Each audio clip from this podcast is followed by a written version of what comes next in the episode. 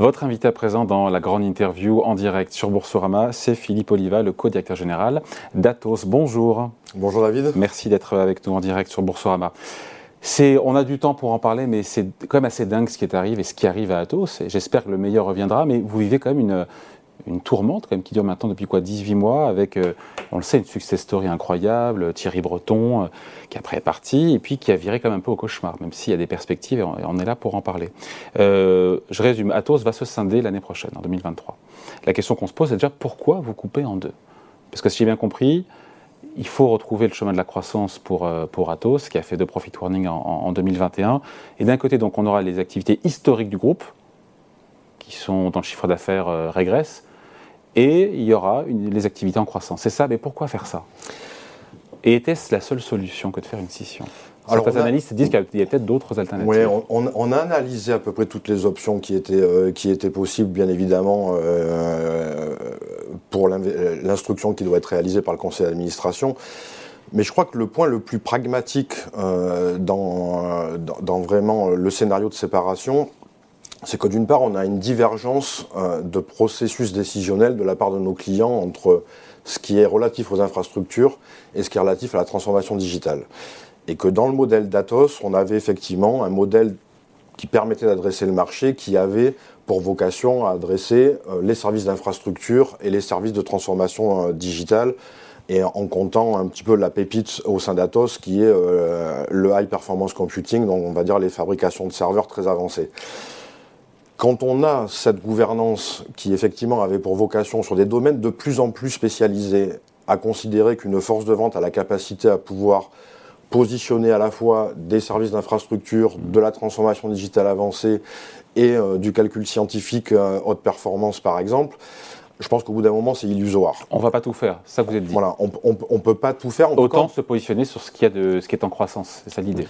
Voilà, il y, a deux activités qui, qui, toutes les deux euh, vont porter, on va dire, euh, chacun leur stratégie, leur roadmap, leur évolution. Le point le plus fondamental, c'est que je ne fais pas partie des gens qui considèrent que les services d'infrastructure vont mourir demain. Qu'est-ce qu'on appelle les services d'infrastructure? C'est véritablement tout ce qui est autour du data center. Donc on va dire l'hébergement des serveurs euh, applicatifs, euh, les gestes de proximité pour opérer ces serveurs. Et puis Mais c'est pas l'avenir ça, avec le cloud, tout ça? C'est pas... Et le problème, c'est que le cloud a pris une partie de ces activités-là, puisque les clouds, le cloud a eu pour vocation, si je, si vraiment je, je, je, sursimplifie, a eu pour vocation euh, d'industrialiser la totalité de ses services dans des modèles homogènes. C'est à peu près ça la dynamique. Et plus chez le client. Voilà, plus chez le client, dans des, dans des data centers qui sont euh, externalisés qui sont, euh, et, qui sont véritablement industrialisés. C'est-à-dire qu'il n'y a pas de place pour la customisation. Et donc c'est l'expansion du cloud qui a un peu tué le business des serveurs chez le client qui, qui, a en tout cas changé la manière dont on utilise l'informatique. Mais toujours est-il que sur le business qu'on appelle donc Tech Foundation, sur ce business de service d'infrastructure, il ne faut pas oublier qu'il y a toujours euh, des activités critiques qui resteront pour certains clients euh, dans leur data center ou dans des data centers mmh. sur lesquels on aura une ségrégation de l'infrastructure physique parce que pour des contraintes de confidentialité, de souveraineté, on ne souhaite pas l'exposer, euh, l'exposer dans, une, euh, dans, un cloud public. Donc activité historique au sein donc d'une branche qui s'appellera Atos d'ailleurs, ça restera Atos? Alors ça, pour l'instant on l'appelle le nom de code, c'est New Atos pour les activités on va dire de services d'infrastructure et le nom de code du projet pour la partie digitale, big data et sécurité qui s'appelle mmh. Evidian. Avec des, un chiffre d'affaires qui est amené à baisser chaque année, entre j'ai vu 5-10%, c'est ça En gros ça perd... Alors côté côté euh, côté on va dire services d'infrastructure, il, y a un besoin de rationalisation, c'est-à-dire qu'il faut remettre euh, le business en balance, c'est-à-dire bien aligner la dynamique euh, de mm. revenus avec la problématique de coûts. On a généré des facteurs de non-compétitivité, notamment sur certaines régions. Euh, les équipes qui sont dirigées par Nourdine sont en train de véritablement... L'autre co-directeur général. Voilà, l'autre co-directeur général, qui est, Nourdine est en train de mener un grand plan de transformation, d'automatisation, d'industrialisation. C'est ce plan qui coûte 1,5 milliard d'euros c'est ce plan qui coûte aujourd'hui, dans ce qu'on a communiqué au Capital Market Day, à peu près 850 millions euh, ah. d'euros côté, euh, côté Tech Foundation. Les 1,5 milliard auxquels vous faites référence sont les besoins de financement dont on avait besoin pour, euh, au moment de l'annonce de la séparation, pour articuler ce projet de séparation et démontrer à nos actionnaires qu'on n'avait pas de problème de liquidité sur la période d'exécution du plan de transformation.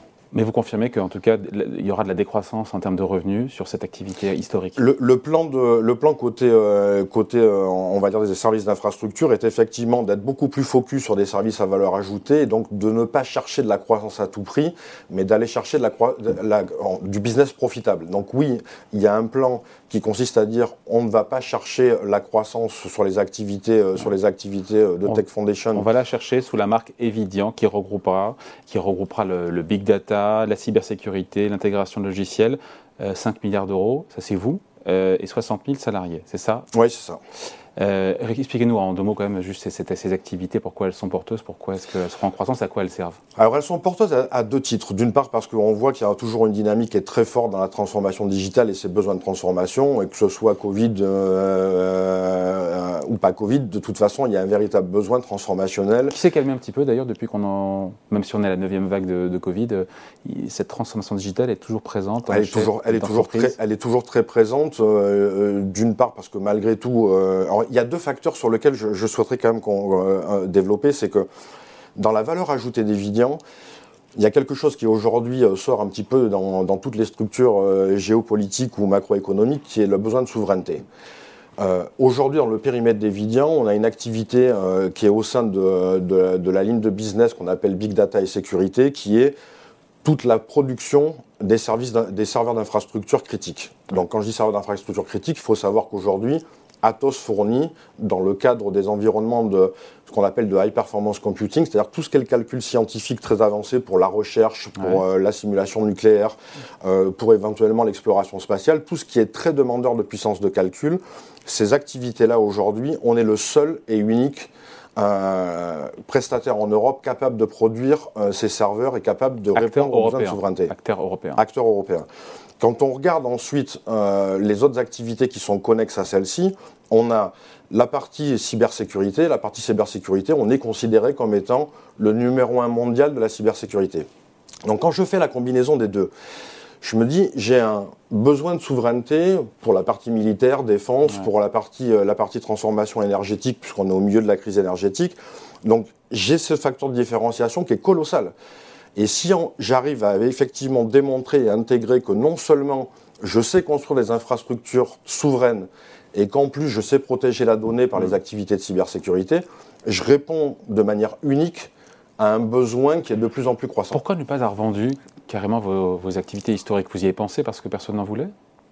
Ça, a été testé, c'est-à-dire qu'il y a. Il y a ça aurait été plus simple pour raconter au marché, parce qu'effectivement, on voit bien la défiance, on en parlera après sur le cours de bourse, mais pourquoi ne pas avoir opté pour une. Il y a, eu, une démarche, il y a eu une démarche il y a, il y a à peu près deux ans dans lequel, sur l'activité historique, on a essayé de vendre euh, certains actifs autour des data centers. Et alors? Euh, La seule contrainte, c'est que ce programme, on va dire, de cession n'a pas fonctionné parce que simplement il n'était pas attractif par rapport au marché. Euh, ce que Diane Galb, qui est en charge des activités euh, et des fonctions support euh, et, des projets stratégiques, est en train de piloter avec les équipes de, de Merge and Acquisition, c'est que on a pris une position différente. On s'est dit, on a également un engagement, on, va dire, de cession à mm. hauteur de 700 millions. Euh, qui a été présenté lors du Capital Market Day. Donc pourquoi vous ne l'avez pas faite cette session et pourquoi la scission est la meilleure des solutions de Parce que c'est simplement, euh, vous le savez comme moi, quand on essaye de vendre quelque chose qui n'est pas très attractif, c'est forcément un peu plus difficile que, générer l'attractivité. C'est ce que j'avais compris. Ouais. donc, euh, donc là, la manière Donc c'est par défaut, cette scission, elle est un peu aussi par défaut, elle a sa cohérence stratégique, mais vous gardez cette, encore une fois, cette entité, c'est aussi parce que vous n'avez pas réussi à la vendre. Je parle de l'activité historique. Euh. Oui, si ce n'est qu'on n'a jamais essayé de vendre l'activité historique complètement. On avait essayé de vendre des parties euh, de cette activité et qui, là, pour le coup, généraient pas l'attractivité qui était attendue. Atos conserverait 30% du capital d'Evidian avant de sortir. On a l'impression qu'il y aura une sortie derrière, évidemment. Ben, l'objectif, c'est de dire que pour arriver à articuler le plan de transformation euh, des, activités historiques d'Atos, va y avoir besoin aussi d'une injection de cash. Et que le but du jeu, étant donné que la valorisation cible du périmètre Evidian est très supérieure à la capitalisation boursière actuelle, euh, l'idée est de faire en sorte que... La capitalisation, c'est aujourd'hui un milliard et quelques, un milliard d'euros Un milliard deux, un milliard trois. Alors que la valorisation d'Evidian est de elle est beaucoup plus élevée que ça. Après, le, marché nous dira. Euh, non, mais théoriquement, euh, comptablement, on va dire. Euh, comptablement, elle est beaucoup, elle est beaucoup plus élevée. Il y a, il y a eu un premier, un, premier benchmark qui a été, qui a été lancé par une marque d'intérêt de OnePoint sur une valeur d'entreprise à 4,2 milliards. Nous, on estime que c'est bien au-delà de ça. Bon, la scission aura lieu plus tôt, au final. Ça sera premier semestre 2023 et non pas avant la fin de l'année 2023. Pourquoi cette accélération? Pourquoi plutôt que prévu? Parce qu'on se bagarre. Parce qu'on se bagarre pour arriver à démontrer d'une part restaurer la fierté des équipes, ce qui est quand même important, et puis de faire en sorte de démontrer que cette nouvelle équipe de direction, elle a la capacité à exécuter sur la base des engagements qui sont pris, et que euh, on s'était donné, on va dire, de 12 à 18 mois pour exécuter euh, le plan de séparation, et que pour l'instant, on est parfaitement euh, en ligne sur l'objectif que l'on s'était fixé, qui était d'arriver à réaliser cette session sur 12 mois. Il y aura ou pas augmentation de capital Non, pas à ce stade. Ça ne fait pas partie des discussions. On verra plus tard, au moment où on fera, on va dire, la valorisation des Vidians en vue de son introduction en bourse, mais ça ne fait pas partie euh, des options qui sont sur la table. Donc introduction en bourse, à quel euh, des à quel Au moment, au moment de. Donc premier semestre 2023. Au, moment dans le deuxième, euh, dans la deuxième partie de 2023, deuxième, deuxième, semestre 2023. Est-ce que vous adosserez Philippe Oliva et Vidian à un partenaire capitalistique? On voit beaucoup de noms circuler, Thales, Orange. C'est inéluctable, c'est un souhait, c'est. Non, c'est pas pas pas inéluctable puisque de toute façon aujourd'hui il faut il faut bien voir qu'on on parle effectivement d'une introduction si ce n'est que dans le schéma effectivement de transfert des parts, c'est-à-dire que pour aussi montrer aux actionnaires existants d'Atos qu'on euh, on a bien pris soin euh, bien pris soin en tout cas de, de cette démarche, c'est que une action Atos vaudra 0,7 actions d'Evidian. Donc, euh, donc aujourd'hui, on verra ensuite quels sont les actionnaires, on va dire, industriels qui souhaitent euh, faire partie euh, de la belle aventure qu'on est en train de construire. Mais, tous auront envie d'aller sur Evidian, où il y a de la croissance, où il y a des perspectives, plus que sur le New Old Atos? Mais on va voir comment les business d'infrastructure se, se, consolident. Je pense que, sur, le, sur le business, on va dire, de, que vous appelez le, le, le, Old Atos, que nous on appelle le, New Atos. J'ai dit New Old Atos. donc, donc sur, sur, le New Atos, moi j'ai quand même une conviction, je connais cette activité très bien pour avoir passé une, une grande partie de ma vie, euh, c'est que, c'est que le, je suis convaincu que ce business va se, va se redresser euh, plus facilement euh, que le, le, marché le projette. Pour une raison assez simple, c'est que ce retour euh, aux besoins de souveraineté, il faut savoir que le, New Atos va être le plus gros acteur euh, de services d'infrastructure européen. Donc à partir du moment où on développe une stratégie euh, qui effectivement va permettre euh, de démontrer cette notion effectivement pas exclusivement d'offshore mais également de nearshore euh, pour des, des, services critiques que ce soit au niveau des grandes institutions financières ou que ce soit au, niveau des grands industriels et du secteur public, je pense que ça fait sens et que ce, je suis loin de penser que ce marché est, est, est mort-né, loin de là. Euh, Philippe Oliva, pour euh, les actionnaires qui nous regardent, euh, les investisseurs, ça qui, tout ce qu'ils ont vu notamment trois patrons différents en neuf mois, un cours de bourse divisé par trois cette année. Est-ce que vous déjà vous comprenez cette défiance? Est-ce que vous comprenez aussi que peut-être que les investisseurs n'ont pas réussi à cerner et à comprendre votre plan? Alors je pense que les investisseurs comprennent bien le plan désormais. On a probablement encore. en tout cas, ça les laisse sceptiques ou dubitatifs. Je fais mise un peu. Oui, non, mais eh, de manière factuelle, vous avez complètement raison. Enfin, je veux dire, on a, on a eu des changements de gouvernance successifs. Euh, maintenant, on a, on a une nouvelle équipe qui est, qui est totalement engagée sur l'exécution et la réalisation de ce projet. Mais je crois que ce qui est important, c'est qu'on projette l'avenir. Si on, si, on, si on projette l'avenir, parce que dans une démarche d'investissement, euh, David, ce, qui est, ce, qui est, important, je ne vais pas citer, euh, on, va dire, les grands du capital market de ce monde, mais on ne peut pas regarder qu'un prisme court terme, et encore moins sur des sociétés de cette envergure et de cette importance. Et que la stratégie que l'on développe aujourd'hui, euh, si je focalise plus sur le périmètre d'Evidian, euh, on va être un gros acteur du cloud souverain. On est le numéro un mondial des services de cybersécurité. J'ai une workforce de transformation digitale qui représente quand même 35 000 personnes. Et que toute cette équipe-là, elle a envie de démontrer, de restaurer sa fierté, de montrer au marché ce que l'on peut réaliser. Et par-dessus tout, j'ai quand même, comme on l'a souligné, la plus grosse activité européenne de fabrication d'infrastructures critiques qu'on appelle les activités HPC et d'advanced computing. Donc si tout ça, j'en fais une stratégie intégrée qui de manière délibérée répond à l'ensemble des contraintes de régulation et de croissance des, des, activités, notamment en Europe, je pense que j'ai une offre qui est très différenciante. Est-ce que le plus dur est passé pour le groupe Atos, en mettant évident tout, euh, quand on parle d'Atos au sens Est-ce que le plus dur est passé? Je ne veux pas fanfaronner euh, parce qu'il faut savoir faire preuve d'humilité dans, dans, notre marché, mais depuis qu'on a repris avec la nouvelle équipe de direction, euh, globalement, vous avez vu trimestre après trimestre, un, on a tenu nos engagements, euh, deux, on a montré une amélioration qui est significative, à la fois sur la top line, euh, puisque globalement, on, tournait entre moins 2, moins 5, on va dire, de revenus, et qu'à la fin du troisième trimestre, on a annoncé qu'on était globalement stable, ce qui était quand même, on va dire, un recovery spectaculaire par rapport à la tendance qui était active. D'autre part, on a expliqué qu'on était extrêmement confiant sur l'atteinte euh, de notre cible de revenus sur le quatrième trimestre.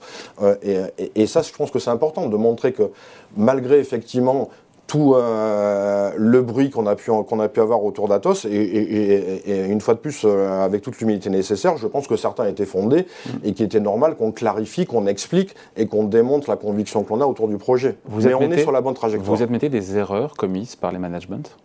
Sachant que vous n'êtes pas comptable non plus de tout ce qui a été fait avant. Euh. Ouais, mais je fais pas partie de ceux qui, euh, qui, ont envie de, systématiquement euh, regarder ce qui s'est fait sur le passé. Je pense que pour construire l'avenir, il faut bien comprendre le passé. je crois qu'on a, on a une dynamique aujourd'hui sur laquelle on a fait un diagnostic extrêmement précis de ce qui n'a pas fonctionné et de ce qu'il faut corriger. Euh, on est beaucoup plus focalisé sur notre savoir-faire, là où on est bon, là où on sait se différencier et protéger de la marge. Donc c'est ça, c'est ça qu'on va exécuter. Donc la survie du groupe n'est plus en jeu aujourd'hui, c'est ça mon sujet, au-delà des perspectives et, de, et du futur et de l'avenir, la survie, du, la survie du groupe n'est plus en jeu aujourd'hui. Non, mais comme, comme je l'ai dit, le, financement aujourd'hui tel qu'il a été structuré, puisqu'on parle, on va dire, la survie et globalement, est-ce qu'on a la capacité de financement pour supporter la transformation et après chaque entité volera de ses propres ailes. Euh, aujourd'hui, euh, le travail qui a été réalisé par nos équipes finances euh, et, par les équipes, les équipes corporate fait qu'on a un prêt bancaire qui nous couvre sur 18 mois renouvelables deux fois 6 mois. Donc globalement, on a 30 mois de liquidités qui sont assurés. Maintenant, la confiance des actionnaires, il faut qu'effectivement qu'on la gagne en démontrant que... C'est mon sujet. Qu'est-ce qu'on dit aux actionnaires qui nous regardent, qui se sont pris 70% de pertes cette année, ce qui est, comme arrive rarement, heureusement, qui n'ont plus que leurs yeux pour pleurer? Qu'est-ce qu'on leur dit pour leur redonner confiance? Ben, Je pense que déjà, il faut, il, faut, il faut bien prendre... Euh, le temps euh, de regarder la stratégie qui est la nôtre et les facteurs de différenciation qui sont les nôtres. Si on regarde le facteur différenciation et qu'on fait une extrapolation de quels sont les besoins du marché aujourd'hui, on est sur une trajectoire euh, qui est excellente. Et on est en train de le démontrer puisque malgré un scénario, on va dire, de mise en place de séparation qui forcément euh, défocus une partie des équipes, il faut, euh, faut qu'on soit aussi réaliste. Euh, mais malgré tout, on est, on est en train de délivrer cette transformation avec un retour à la croissance et avec globalement des clients qui nous font confiance et sur lesquels on continue à signer des deals qui sont spectaculaires. Hum, dans Siemens, il y a quelques jours. Hein. Voilà, Siemens, il y a quelques jours, sur une activité d'orchestration et d'incident management qui est très, très critique dans, dans la transformation digitale. On a livré euh, en Italie euh, pas plus tard qu'il y a deux semaines, euh, et, je serai demain à Bologne pour, pour, pour, faire cette annonce, le quatrième plus gros supercomputer de la planète, qui est, qui est quand même une fierté sous la bannière européenne et française, sur laquelle c'est pas anecdotique d'avoir la capacité à produire le quatrième calculateur scientifique. qui servira à quoi d'ailleurs? Mais qui servira à tout ce qui est simulation euh, autour de euh, la recherche, le développement, euh, la transformation énergétique, le, parfois le décodage du génome humain. Donc il y a, y a, beaucoup, il y a beaucoup d'activités dans une multitude de secteurs d'activité, que ce soit healthcare, la science ou l'énergie. Vous faites preuve d'humilité, mais vous êtes confiant. Je suis très confiant. À quand le retour au bénéfice? Le retour au bénéfice, ben, là aujourd'hui. Est-ce que vous pouvez le dater déjà Mais aujourd'hui, enfin, je, vais même faire plus que le dater, puisqu'on a confirmé, euh, on a confirmé notre guidance, euh, donc la guidance qui sont les engagements qu'on a pris vis-à-vis de nos actionnaires, euh, sur lequel on sera profitable cette année. donc l'operating margin qu'on a communiqué est une operating margin qui est positive. Et dans la durée. Ah ben oui, puisqu'après dans le Capital Market Day, euh, le plan sur lequel je suis en train d'exécuter, de faire en sorte que le périmètre d'Evidian euh, soit capable de générer 7% euh, de croissance moyenne sur une période de 5 ans. Qu'est-ce qui restera, pardon, je coupe, côté en bourse Il y aura Evidian et il y aura aussi... Et aussi Tech Foundation. Voilà. Donc le New mais, Atos. Mais on aura plus envie spontanément d'aller sur Evidian que sur non, honnêtement. Mais c'est pas les c'est pas les mêmes business models. Oui, mais l'histoire qui est racontée derrière, il y en a une qui est plus sexy que l'autre quand même. Hein bah, je, je, c'est la vôtre au passage, oui, en passant.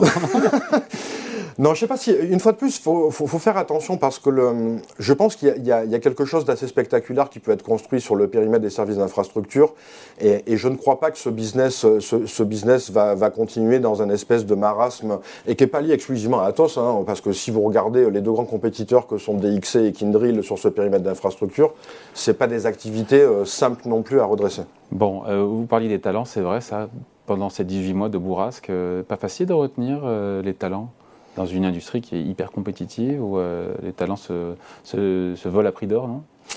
Oui, alors on, fait, on fait deux choses. D'une part, euh, d'une part, on montre une certaine forme, en tout cas, de continuité de notre attractivité, puisque euh, juste sur le troisième trimestre, on a embauché 8500 personnes. Euh, donc, ce qui montre qu'il y a des gens qui ont envie de faire partir également de, ces, de ces nouvelles aventures. Sont non, c'est un net positif. Donc, euh, donc ça veut dire que euh, sur le turnover, pour répondre précisément à votre question, euh, on est entre 19 et 20% ce qui est exactement la moyenne de l'industrie. Donc je fais je fais pas mieux, mais je fais je fais pas pire non plus.